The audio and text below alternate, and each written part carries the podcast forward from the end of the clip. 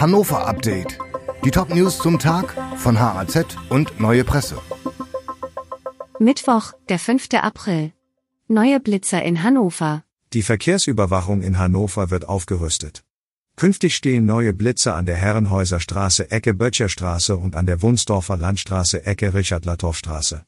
Die bestehenden Blitzer an der Berliner Allee Ecke Schiffgraben und an der Goethestraße Ecke Brühlstraße werden demnächst nicht nur Rotlichtsünder, sondern zusätzlich auch Raser registrieren.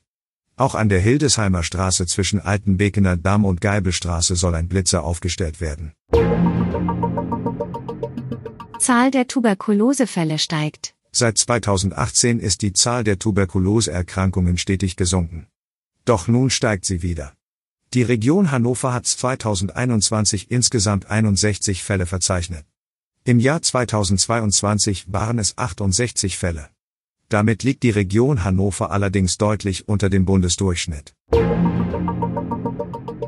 Gegner des Südschnellwegausbaus beenden Winterpause. Die Gruppe der Aktivisten, die gegen den Ausbau des Südschnellwegs in der Dörener Marsch protestieren, werden wieder aktiv.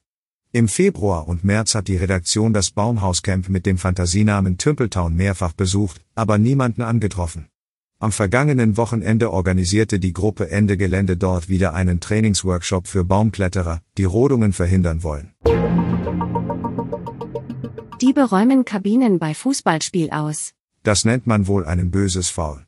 Während beim TSV Limmer die Kreisliga-Kicker gegen den SC Yildiz auf dem Platz standen, haben Diebe unbemerkt die Umkleidekabinen der Teams und Schiedsrichter aufgebrochen und Geld geklaut. Die Tat fiel den Kickern erst in der Halbzeitpause auf. Das Spiel wurde daraufhin abgebrochen. Fünf Gastrosterne für Hannover. Die Gourmets vom Guide Michelin haben ihre Sterne für hervorragende Restaurants vergeben. Und auch drei hannoversche Küchen sind ausgezeichnet. Das Restaurant Jante am Braunschweiger Platz erhält zwei Sterne, das Restaurant Votum im Leineschloss ebenfalls.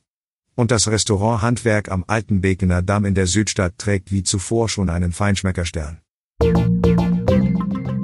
Die Redaktion für dieses Update hatte Volker Wiedersheim.